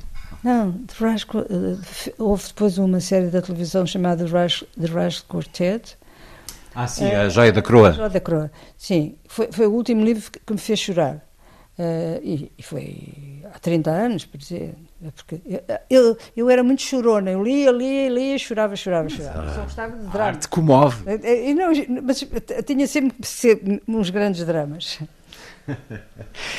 Hoje, enfim, está limitada naturalmente. Por exemplo, este livro que recebeu agora e começou a ler, do Orlando Fidges, vai à livraria online, Manda Sim, vir manda vir e... Amazon. Este livro, Ou seja, a sua forma de ir à livraria é ir à, à Amazon? mas é porque aquelas revistas que você viu ali e disse que é, eh, eu leio as recepções críticas, Também é verdade. os livros, eh, por acaso este tem uma história até em parte relacionada com Oxford. Uma espanhola que se tinha eh, doutorado para aí há 10 anos, é muito mais nova, tem 30 anos, chamada Maria Jesus Gonçalves, escreveu a biografia do reitor do meu college. Ela não tinha andado em Oxford. E então, para fazer essa biografia do, do Raymond Carr, falou com várias pessoas que tinham andado em St. Anthony's, incluindo comigo. E veio cá, encontramos no Jardim da Estrela, e eu tive uma hora a falar com ela, e ela ficou-me grata até hoje. Porque Oxford tem uma faceta muito desagradável. É que é muito snob. E como ela não tinha estudado em Oxford, e- e- e só conhecia o Raymond Carr porque ele tinha estado no, no doutoramento dela em- na Universidade em Saragossa. Hum, ela tinha ficado fascinada com o livro do Carro sobre Espanha, que é um grande livro, chama-se Spain, e, ficou-me imensamente agradecida. E isto foi para aí há 10 anos. E, este eh, senhor, a semana passada, eh, de- deram-lhe o doutoramento honoris causa e ela fez ah, o- a oração de louvor de, dele e mandou-me um mail e disse: Vou-te mandar um presente. E ela passa a vida a mandar-me presentes. Eu disse: Não, Jesus, Jesus tem metido num. Olha, foi ela que me deu esta camisola, dá-me imenso. Ela está sempre muito agradecida e gosta imenso de dar presentes. E, e ela diz: Lê o livro dele. Eu, ela fala muito neste livro, que eu não tinha lido, e portanto, eu, por simplesmente, mandei vir da Amazônia há três dias e chegou ontem. Foi, faz, de certa maneira, indiretamente tem a ver com Oxford, porque tem a ver com ela ter feito a biografia do Raymond Carr, de, de eu ter sido muito simpática com ela, porque os outros de, de, de Oxford não, não, não quiseram falar com ela porque sabiam lá quem ela era. Porque só se, depois cria-se uma rede snob em que eles se dão muito uns com os outros. Eu, eu não me dou com ninguém, a não ser com o Gabriel Gorodevsky. Uh, acho que não me dou com mais ninguém. Uh, e esta uh, ficou minha amiga. E, e, e, disse: Olha, lê que vais gostar. Assim, muitas leituras se fazem pela recomendação e, como diz também, bem claro, pelas revistas. Apesar do jornalismo cultural no nosso país uh, ter cada vez menos espaço, a última revista do Expresso não tinha uma página sobre cinema, por exemplo, ao dia em que conversamos, mas há revistas internacionais que nos dão isso e de que maneira? O jornalismo cultural está num estado inacreditável, nunca vi tão baixo. E sempre teve Maria Filomena Mónica um olhar muito crítico sobre o jornalismo que se faz no nosso país. Os livros fazem-nos, formam-nos naturalmente. Confessa-nos aqui, ou diz-nos aqui, neste Os Livros da Minha Vida, que ideologicamente foi à procura nos livros de uma confirmação daquilo que era. Foi, por exemplo, ler George Orwell para saber se era de esquerda. Foi mesmo assim? Precisava dessa. Eu li o, quase todos os livros do Orwell eu comprei na, na, naquela cidade alfarrabista em Hay-on-Wye. E comecei a ler e, e, comecei a sentir que tinha uh, uma grande empatia com a maneira como ele uh, escrevia e sentia. E, e, até era assim, eu digo a alguns, que se devia fazer sociologia, quando ele conta o que via quando vinha do comboio, deixar lá uma vila mineira. O caminho para o Wigan Pier. ele sabe tudo. ai, ai, eu já sei porque é que você tem a reputação que tem. Boa. E, portanto, e, encontrou isso? Ele dava-se muito mal com certa esquerda, ele eh, faz troça do, dos esquerdistas que, que, usavam sandálias e não sei o quê. Há uma certa esquerda chique. E ele uh, pertencia uma, embora tivesse andado num, num colégio muito snob, ele fazia parte de, de uma classe, baixa classe média do Império. Tinha dificuldade em, em inserir-se Uh, socialmente, o que em parte também aplica a mim, porque eu, eu dei-me sempre com as classes muito altas, embora eu não tenha nenhum antepassado que seja duque nem marquês. E de repente, a maneira como ele descreve as pessoas e o que vê é tão humana que eu, e, e, e, e o, o, o que o choca uh, a desigualdade social, que eu percebi, eu sou de esquerda, pela mesma razão que o Orwell é de esquerda. Também há muita gente que não considera o Orwell de esquerda, não é? E, mas é, é, é, basicamente uma espécie de uh, referência para mim, quando eu penso, porque é que eu hei de ser de esquerda se todos, toda a minha família é de direita, por exemplo? Mas eu estou a falar com alguém, é quase um privilégio, porque não existirão muitas pessoas que tenham lido Marx, muito Marx, é muito Marx. Mao Tse-tung, Che Guevara, Lenin, Rosa do Luxemburgo. Bem, estava a fazer um curso acelerado, revolucionária. Exatamente. Mas... Chateou-me. Chateou-me. Eram muito maçadores. E eu disse: eu não, eu, eu, primeiro, era mulher. Na, depois, era na faculdade, cá em Portugal, eu era aluna voluntária porque trabalhava das 9 às 5 e, portanto, não tinha contacto com meus colegas. E, de resto, os rapazinhos, uh, se reparar na, na, no Jorge Sampaio e todos aqueles amigos, eram bastante misóginos, porque primeiro eu era loira e era bonita e usava mini saia, não, não calhava nada eles irem propor fazer greves ou, ou entrar na política, provavelmente eu ficaria espantadíssima. E, e de maneira que foi através dos livros e, e do que fui encontrando, e depois de ver que o Marx tem bons livros, tem, mas, eh, por exemplo, a Marta Arnecker, que é uma espécie de subproduto do, da doutrina marxista, é atrasada mental, e era isso que os alunos do ISCTE, quando eu dei aulas, queriam que, que eu lhes recomendasse aquele maravilhoso livro. E depois, aquela esquerda não me interessa, não me interessa a esquerda, por exemplo, francesa também, o, o, o Althusser, principalmente. Acho que fez muito mal à, à sociologia. E e o Orwell não é sociólogo, mas sinto que gostava de escrever o que ele escreveu. Oxford deu-lhe quase tudo, esse lugar em que em qualquer esquina se aprendia coisas novas. Oxford, onde regressou, apesar de tudo, ao longo de muitos anos, com Sim. António Barreto, uma estadas do, estivais, muitas vezes. É, eu, eu, passava lá quase todos os verões, a partir de quê, pai? De 80, meados dos anos 80, 82, até o último ano, foi quando eu torci um, um pé e, e, não podia andar de bicicleta e fiquei furiosa. E depois, no ano seguinte, a minha mãe morreu. Eu não voltei a Oxford desde 2010. Mas nessa altura já não era tanto convívio com colegas, porque os meus colegas não estavam lá, mas era uh, a biblioteca. Por exemplo, quando eu estava a fazer o, o, o ensaio sobre o Gulbenkian, ia à Baudelaire e lia lá o, o, que havia, nem tinha que comprar o livro, porque o livro nem estava à venda. E o prazer de às sete horas ir beber um, um vodka, que eu bebia todos os dias, e que o médico, a primeira vez que me viu, disse: quanto a álcool, bebo só um bocadinho nada de vinho tinto ao jantar. Eu disse, não, não gosto de vinho tinto, nem gosto de vinho branco, branco eu só gosto de vodka. E ele disse: está proibida, não pode fazer químio e beber uma, um, um, uma bebida que, que, tem 40 graus, eu nem sabia quantos graus tinha. Portanto, uh, cheguei a casa e eu já me conheço, e ia ter a tentação de beber um vodka, peguei no, no, na garrafa e deitei para o lixo. Eu referi a Oxford porque há sempre essa homenagem a um tempo e a um lugar de saber, de conhecimento, eh, que provavelmente mudou com a passagem dos anos, já que disse que é essa também a sua opinião, e as coisas em relação aos livros e à cultura e ao pensamento têm mudado muito, não necessariamente para melhor. Concorda com o seu biografado José do Canto, esse bibliófilo monumental dos Açores do século XIX, que a humanidade não está destinada à felicidade a não ser em momentos efêmeros? Maria Filomena Mónica. As pessoas que todo tempo acordam, Ai, será que eu sou feliz? É uma estupidez. Porque uh, os momentos de felicidade vão surgindo ao longo da vida, de, certa, às vezes de forma aleatória. Uh, eu este ano tive muito pouco tempo aqui ao sol porque este prédio aparentemente está a ruir. Se houver um, um terremoto, tem que se desfazer todas as varandas, não sei o quê.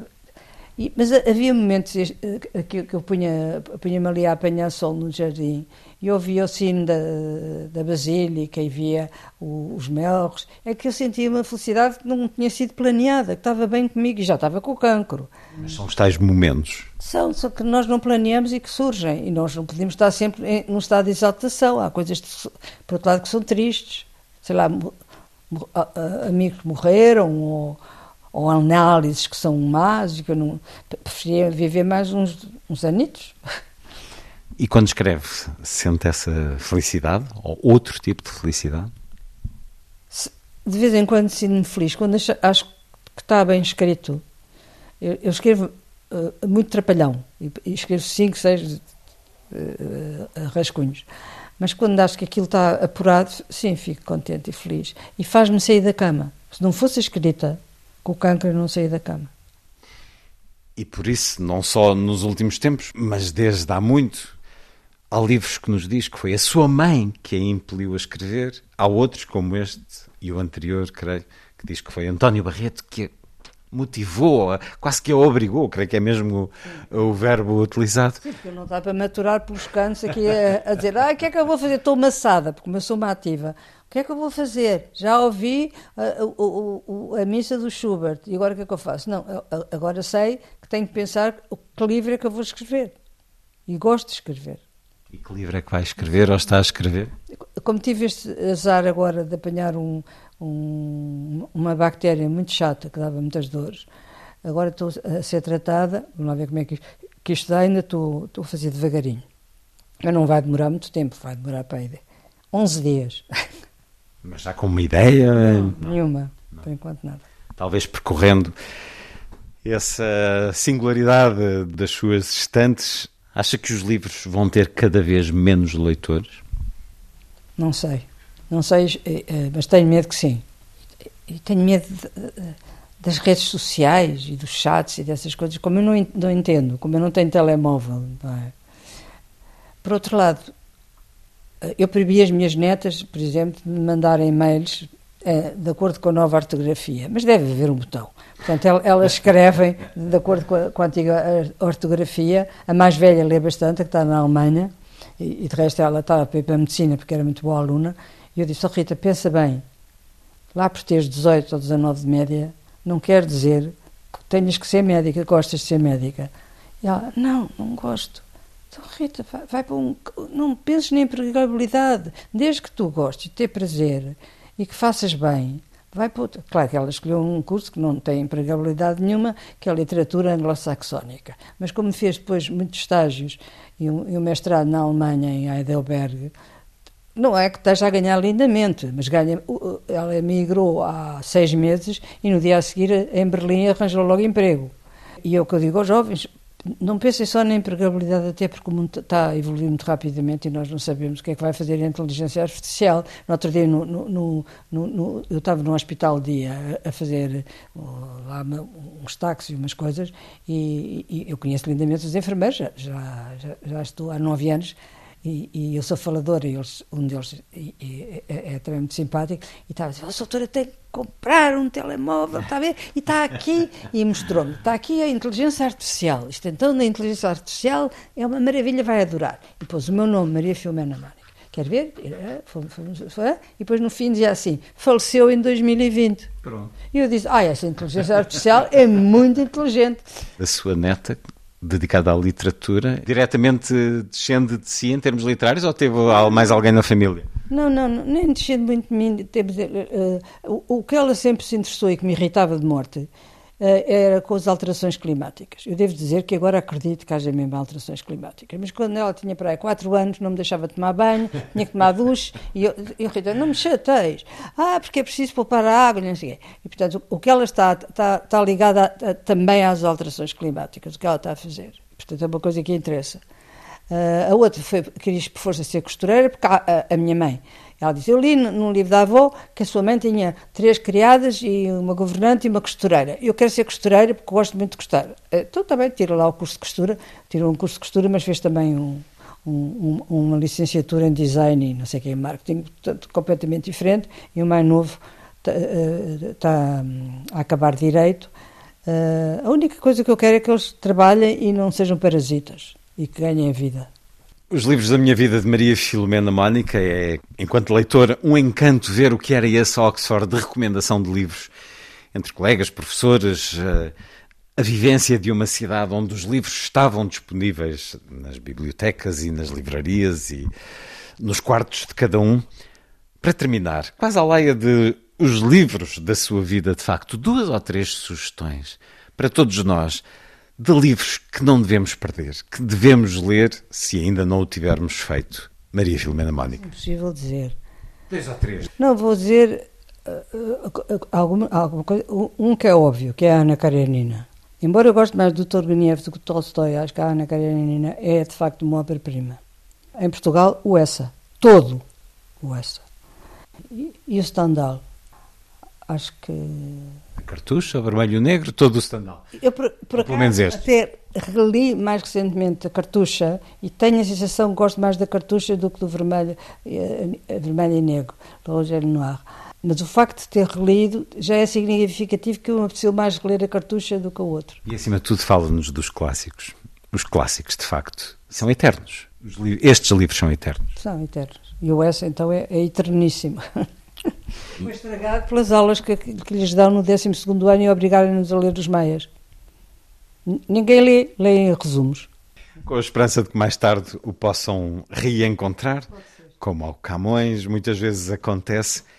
Maria Filomena Mónica, os livros da minha vida, há não muito tempo também, esta extraordinária história de duas mulheres, a sua mãe e a sua avó, deveria chamar-se Três Mulheres, mas, mas por causa de uma série da RTP não a deixaram. É, como é que sabe? Porque sei tudo. Claro que as Três Mulheres, as três mulheres uh, uh, incluem naturalmente. E todos os outros que eu trouxe, e não trouxe todos, este, essa de Queiroz, justamente com o prefácio de alguém que já aqui mencionou várias vezes, o reitor, uh, Raymond Carr. Dá-me imenso prazer foi das coisas que mais orgulho Fiquei tão orgulhosa de ele aceitar escrever o prefácio, porque ele é muito reputado, era, porque ele já morreu, muito reputado em Inglaterra. E de facto foi muito simpático, ele já estava doente e fez o prefácio já mesmo. E agora vai escrever mais e fica combinado uma entrevista para quando a publicação do próximo livro. Está bem, fica combinado. Maria Filomena Mónica, muito obrigado. Muito obrigado, eu.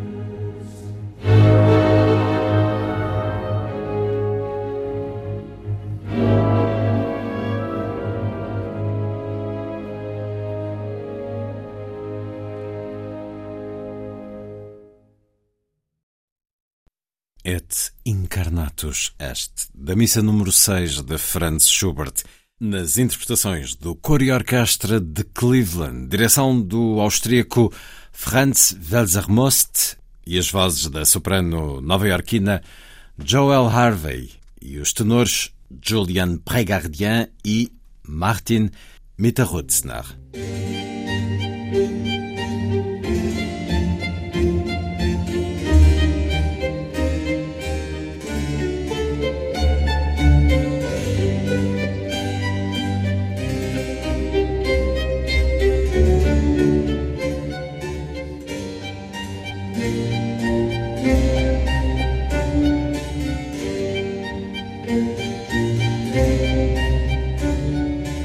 A força das coisas.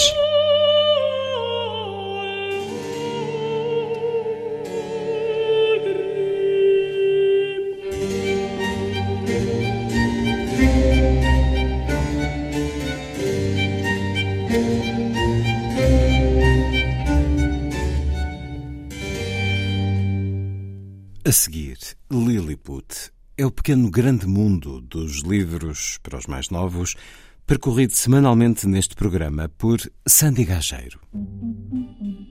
Diz Lilliput. Lilliput, Lilliput. Lilliput. É comum aqui em Lilliput voltarmos ao mesmo autor ou ilustrador, mas ao mesmo livro não. Mas abrimos uma exceção. Há umas semanas falámos do livro ilustrado No Meu Bairro, de Lúcia Vicente e Tiago M, sobre a inclusão, tolerância e diversidade, antes de um triste incidente que aconteceu na semana passada. O primeiro lançamento do livro aconteceu sexta-feira passada em Lisboa, mas foi interrompido por um protesto que Lúcia Vicente, em declarações à agência Lusa, considerou pura censura e o grupo editorial classificou classificou como uma ameaça à liberdade de expressão. Em comunicado divulgado no sábado, a editora relatou que na livraria onde aconteceu a apresentação, irrompeu um protesto intimidatório de megafone na mão, com o objetivo de silenciar as vozes da autora e das apresentadoras e confrontando diretamente o público que assistia. Questionada pela agência Lusa, fonte da editora disse que o livro está a ter mais procura nas livrarias. Houve ruptura temporária de estoque, estando ainda a ser avaliada uma segunda edição. No meu bairro, como já dissemos aqui, reúne 12 pequenas histórias de ficção em rima, protagonizadas por crianças que falam sobre as suas vidas, sobre racismo, identidade de género, religião, bullying e ativismo. Em algumas das histórias, Lúcia Vicente recorreu à linguagem neutra ELU, utilizada sobretudo pela comunidade LGBTQI. Segundo a editora, surgiram vários pedidos de eventos e apresentações. Está prevista uma já na sexta-feira, em resposta ao convite da Fundação José Saramago, que se disponibilizou para acolher a sessão e que vai assegurar as medidas de segurança necessárias ao normal funcionamento do evento.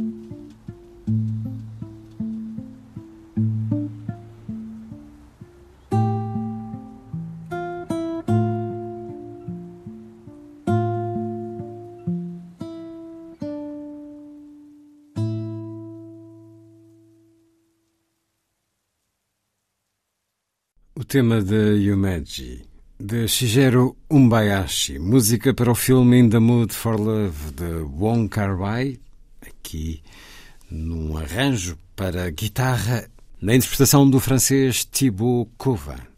Foi a força das coisas, assim. Obrigado por estar com a rádio. Bom dia, bom fim de semana.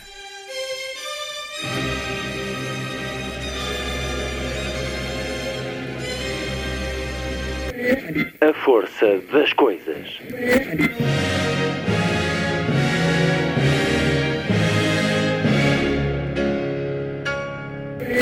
Welcome to the 109th last night of the proms.